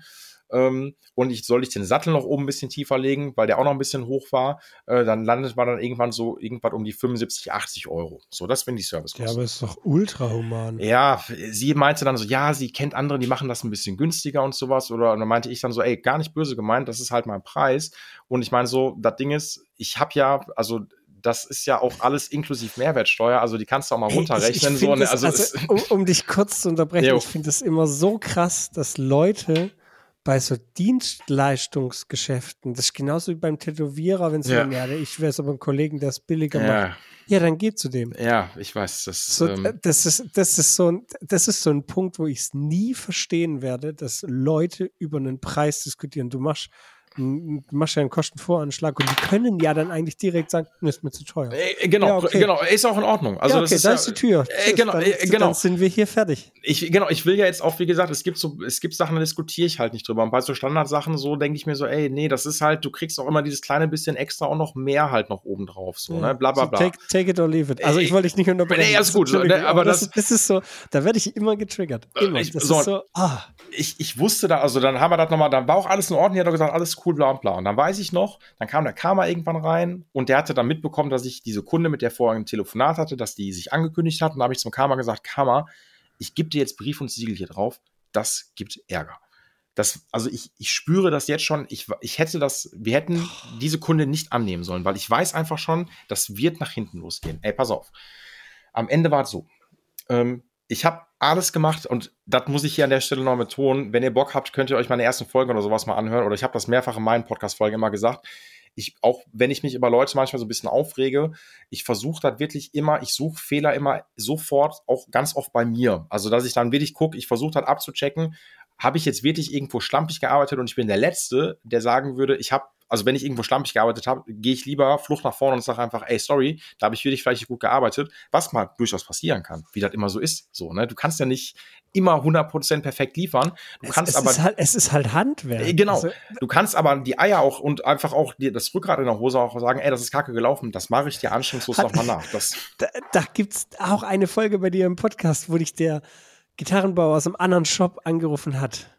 Dass du so Scheiße erzählt hast. Dass ach so, er, der, der, der, Inhaber von einem äh, bekannten Shop aus, so- äh, aus Leverkusen, ja, ja. Genau, und, Mhm. und, Entschuldigung, weiter, aber ja, weiter in der Story, aber das ist so, ja. Äh, auf, ne, auf, jeden, auf jeden Fall, ähm, ich habe zum, ja, ich habe zum Karma schon gesagt, ey, es gibt Ärger und am Ende war es halt so, ich kürze das ein bisschen ab. Äh, ich habe alles so gemacht wie abgesprochen. Natürlich habe ich das Ding dann auch getestet und bla und bla und bla.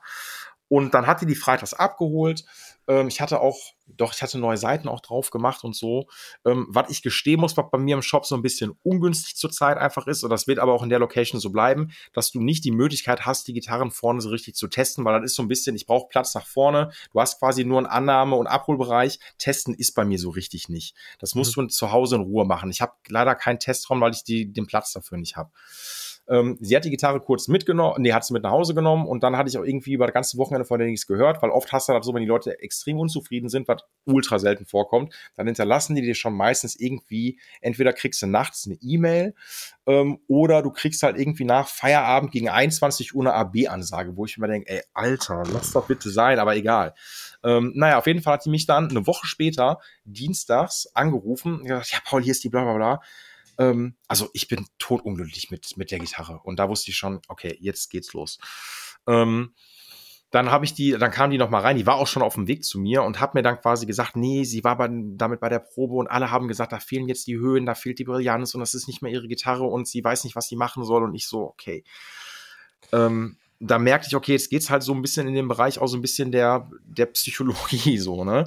Ähm, und dann habe ich quasi ihr dann nochmal, weil sie meinte, ja, was hast du denn genau gemacht und sowas. Und dann Du meinte ich hast so, die Gitarre getauscht. äh, ja, genau. Das habe ich, ich habe ich ja auch gesagt. Ich meine, so, ja, ich habe die natürlich total mutwillig verschlimmbessert.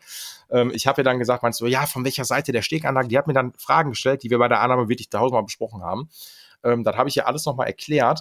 Ähm, und dann habe ich ihr dann, also da meinte ich so, ja, das Ding ist halt schon, das ist so wieder genau das gleiche Ding mit äh, bei der Frage, die wir in der letzten Folge hatten, mit wenn du 9 auf 42er Seiten auf einer äh, mit einer ultraflachen Seitenlage machst, dann geht natürlich auch so ein bisschen Sustain oder Brillanz natürlich verloren, aber du kannst angenehmer spielen, so, ne? Ähm, das habe ich ihr jetzt nicht explizit gesagt, äh, weil ich mache eine ich mache eine klasse Gitarre trotzdem nicht so flach wie eine E-Gitarre. Ich habe die schon Ja. flacher gemacht, aber auch nicht ultra flach ähm, so dass die Gitarre das mitmacht. Für sie war das aber ein absolutes No-Go und sie wusste nicht, dass dieser Eingriff das bedeuten würde. Und ich, sie hätte sich gewünscht, dass ich ihr das gesagt hätte. Und da, da dachte ich mir aber auch so, ja, aber sorry, das sind so kleine Eingriffe, dass, also ich, wie gesagt, was soll ich jetzt machen? Soll ich jetzt hier einen Zettel auslegen, wo ihr mir alle unterschreibt, so, äh, dass ihr damit einverstanden seid, dass das und das passieren kann? Das ist ja überhaupt nicht zu stemmen, so, ne? Ey, jetzt kürze ich das ab. Am Ende war das so, dann habe ich nochmal das versucht, dass ich ihr einen etwas härteren Satz, es gibt äh, im Nylon-Bereich gibt es so Hard-Tension-Seiten. Mhm. Ähm, nee, die hat sie sich selber draufgezogen. Und sie meinte dann nämlich, da meinst so, ja, aber du hast ja auf deiner Page geschrieben, wenn man mit was nicht zufrieden ist, dass du dann auch das anstandslos nacharbeitest. Ich so, ja, aber ich muss jetzt, ich kann bei dir nicht anstandslos nacharbeiten, weil ich muss dir aus dem Rohling eine komplett neue Steganlage machen, die die gleiche Höhe hat wie die alte. Das kostet Wie kannst du nicht einfach drauffeilen? äh, genau, kann, ich kann es draufkleben und dann mit Knochenstaub dir alles wieder drauf machen. So, dann, äh, dann ach, dann wäre die wahrscheinlich, die wäre geplatzt vor Wut. Nee, die war nicht wütend, die war enttäuscht und traurig Ja. und verunsichert. Oh also noch oh schlimmer nein. eigentlich, so genau. Oh.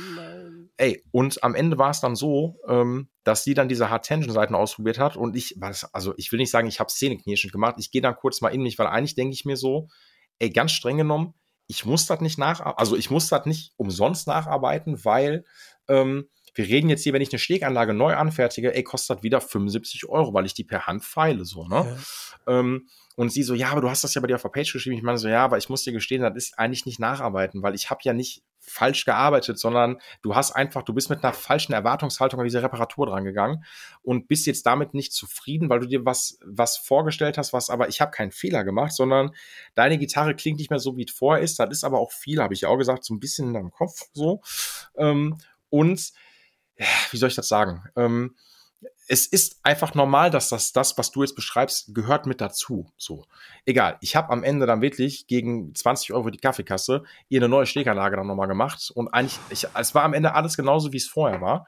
Ähm, und ja, das war trotzdem so ein Ding, wo ich schon von vornherein gemerkt habe, mit Ansage wusste ich, das geht in die Hose.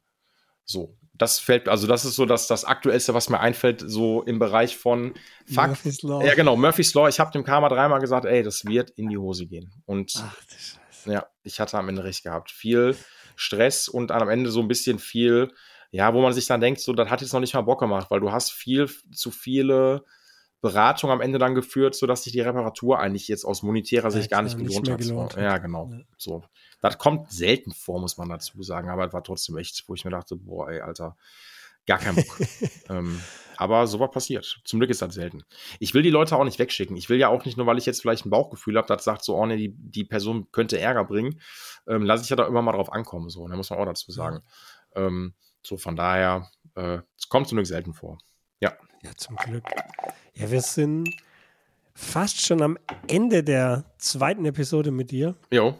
Wir haben noch eine Frage, mhm. haben wir auf Lager, ähm, die, glaube ich, jeden Gitarristen äh, in, innerlich umtreibt. Und äh, vielleicht auch Bassisten, vielleicht auch Schlagzeuger, wenn es ums Thema Becken geht. Mhm. Ähm, und zwar, wie viele Gitarren sind genug Gitarren? Tja, welche, welche Person, also es gibt so zwei Seiten, die ich da jetzt in mir habe, so. Ähm, ich, also ich, ich habe äh, ein, also ja. ein sehr, sehr guter Freund in der andere Gitarrist meiner Band, der hat, seit ich, seit ich den kenne, eine einzige Gitarre. Und der spielt, das ist, glaube ich, der beste Gitarrist, den ich kenne. Das ist unglaublich. Und so sieht die aber auch aus und das ist irgendeine LTD, schlag mich tot. So für ja. einen Taui knapp ja. über den Daumen gebrochen. Und wahnsinnig. Also die, die war mal so matt und die ist einfach mittlerweile so speckig glänzend überall am Korpus. Der, die Lackschichten sind stellenweise weg. Alles die runter, sieht, ey. Die sieht's also geil ohne Ende. Der würde bis mhm. heute sagen, also er überlegt sich jetzt irgendwie nach 15 Jahren, dass er sich vielleicht mal eine neue Gitarre kauft. Ich habe für ich, mich persönlich die Regel getroffen, dass so viele Wandhänger wie ich habe, so viele Gitarren darf ich haben. Also ich, äh, ich würde dem Kumpel von dir, ähm, ich, ich würde vielleicht sagen, so vielleicht sind zwei völlig ausreichend, dass du immer so eine vielleicht mal im Spare hast oder sowas, so bla. Das ist, äh, weil ich glaube, ich bin aber auch, da bin ich vielleicht so ein bisschen abgestumpft. Das liegt aber auch einfach daran, ich mache das alles super gerne, sonst würde ich den Job ja nicht machen. Ähm, aber nach so vielen, also auch wenn ich das jetzt nur zehn Jahre in Anführungszeichen mache, mache ich das aber auch seit zehn Jahren das mit einer sehr hohen Frequenz an Gitarren so. Ne? Ja. Und als ich gerade im Gitarrenladen noch gearbeitet habe, da ist natürlich so ein bisschen, wie du arbeitest im Schlaraffenland, du kriegst irgendwie alles zum EK ähm, und kannst irgendwie alles bestellen und bla und hast, äh, kommst an die Sachen dran und bla bla bla. Und das ist natürlich dann extrem cool. Aber ich habe dann auch also ich habe aktuell ähm, mit der N4 eingerechnet, ich habe noch eine Japan-Tele, die ist aber immer noch nicht fertig, komme ich gerade auf sechs gute Gitarren. So. Mhm. Ähm, und ich merke aber trotzdem, ich habe mir letztes Jahr, habe ich mir äh, hier diese Les Paul Custom von 2001 geholt. Ähm, und bei mir ist das ganz oft so, dass ich also ich spiele die natürlich halt irgendwie, aber ich zelebriere das manchmal nicht so, weil ich zock dann so oft im Shop, dass ich manchmal keinen Bock mehr habe, zu Hause zu spielen. So, ne? Und ähm, am Ende würde ich schon sagen, eigentlich reichen vielleicht so ein, zwei Gitarren, aber trotzdem ist es auch geil, viele Gitarren zu haben. So, ne? Aber du spielst dadurch natürlich auch nicht, wie das immer so ist. So, ne? Du spielst natürlich wo, dadurch also, besser. Wo ich, das, das ist genau so ein Punkt. Eine neue Klampfe macht dich nicht besser. Nein. So ein neues Plugin macht dich nicht besser. Dich daheim hinhocken, Nein. dich mit der Thematik beschäftigen, das macht dich gut. Das macht dich, das macht dich gut an der Gitarre, das macht dich vertraut mit dem Instrument und das ja. ist geil. Aber um die Frage ganz klar zu beantworten, wie viele Gitarren sind genug Gitarren, mach dir klar, was du spielen möchtest. Ich habe äh, genau, ja. ich habe eine Sechsseite, mit der ja. ich nur so Classic Rock Scheiß und so ein bisschen bluesiges Zeug spiele. So da, dafür ist die jo. da. Punkt. Dann habe ich ja. eine Akustik, die habe ich auch irgendwie seit ja. zehn Jahren. Die habe ich einfach und die, mit der bin ich happy. Irgendwie nur so eine 220 Euro Ibanez, weißt du, Geier was. Und ich mhm. habe zwei Siebenseiter. Ja. That's it. Hätte ich, ich, hätte das, ich hätte das jetzt genauso in dem Kontext auch gesagt, wenn du zum Beispiel sagst, so irgendwie, keine Ahnung, das ist ja auch immer muckeabhängig. Ich finde es nicht Ja. verkehrt, zum Beispiel, wenn du Bock hast, irgendwie mal so Klassiker-Sachen nachzuspielen oder einfach so, weiß ich nicht, ähm, für dich ein bisschen rumzududeln, ist nie verkehrt, eine Gitarre irgendwie in E-Standard zu haben oder meinetwegen halbton tiefer oder sowas, weißt du, so, dass Ja, die ja, immer ready to ja. go ist, für einfach mal was zu spielen. Wenn du aber hauptsächlich im Bandkontext oder sowas halt irgendwie in der Tieftonfraktion bist, hab mindestens eine Gitarre dementsprechend in deinem Setup, so, damit du nicht immer hin und her stimmen musst. Eben, bei, bei Ähm, meiner aktuellen Band sind wir halt auf Standard B und auf Drop A. Das Ist- sind die genau, beiden so, ne, und-. Ciao. Woll, genau, das, genau, das ist das Ding. Wenn du halt zum Beispiel liebäugelst, dann sagst du, ey, ich hätte vielleicht mal Bock auf eine Siebenseiter, dann nimm mal temporär eine von den Pompen, die du nicht so oft spielst, und dann stimmst du die mal quasi so wie eine Siebenseiter, verzichtest auf die hohe E-Seite in dem Fall, würde ich jetzt Ja. mal sagen, damit du mal so vom Tuning hinkommst, Haptik ist mal was anderes. Ähm, aber ich bin da auch immer sehr pragmatisch orientiert, was brauche ich denn gerade so, ne? Ähm, du kannst natürlich, ey, ich kann mich davon auch nicht freisprechen. Es gibt immer wieder Modelle, wo ich sage, ey, ich brauche die eigentlich nicht, aber ich will die Ey, jetzt haben, so, ne? Wie, wie oft, wie oft ich meiner Freundin in den Ohren lieg, so, boah, ich, guck mal, die, also das ist jetzt diese neue Sludge von, von Harpers oder boah, jetzt von. Ormsby, die haben eine neue Serie oder, ah, da, guck Ja. mal, die ist gerade im Sale, ich habe da eine auf Reverb gesehen und Ja. Dann, ne, das, ist so- natürlich so, dann, das- Also wenn ich, wenn ich endlos Geld hätte, dann würde es bei mir wahrscheinlich, dann hätte ich einen Raum, in dem wären nur Gitarren und ich würde keine davon spielen. Äh, Dann, dann musst du nämlich auch wieder anfangen, so, dann hängen die bei dir rum und dann musst du die eigentlich auch irgendwie, wenn du zu viele Gitarren hast, musst du einen Restring machen. Da brauchst du Ähm, 400 weil- Euro Kraft, die einmal im Monat alle Ey, restricted genau. einstellt. Ja. Guck dir mal das, guck dir mal das Rick Rundown von Steve Vai an, wie der in seinem Musikzimmer halt irgendwie ist und da wirklich nur geile Ibanez-Pompen und irgendwie auch noch natürlich anderes Zeug noch hängen hat. Kenn, kennst du Ähm, diesen, dieses Video von Ola England, wo er in dem Haus von Dimebag ist und sie durch diese Gitarrenräume laufen und das sind Nee, das wirklich- kenn ich. Boah, das musst du dir angucken. Also da jetzt nochmal ein Tipp zum Abschluss der Folge an alle. Wenn ihr wirklich mal was Sickes sehen wollt, es gibt ein Video von Ola England, wo er durch das alte Haus von, oder durch einen Teil des alten Studiohauses von äh, Dimebag läuft. Und das sind hunderte und aberhunderte Gitarrencases. Es ist komplett Geil. krank. Es ist komplett krank.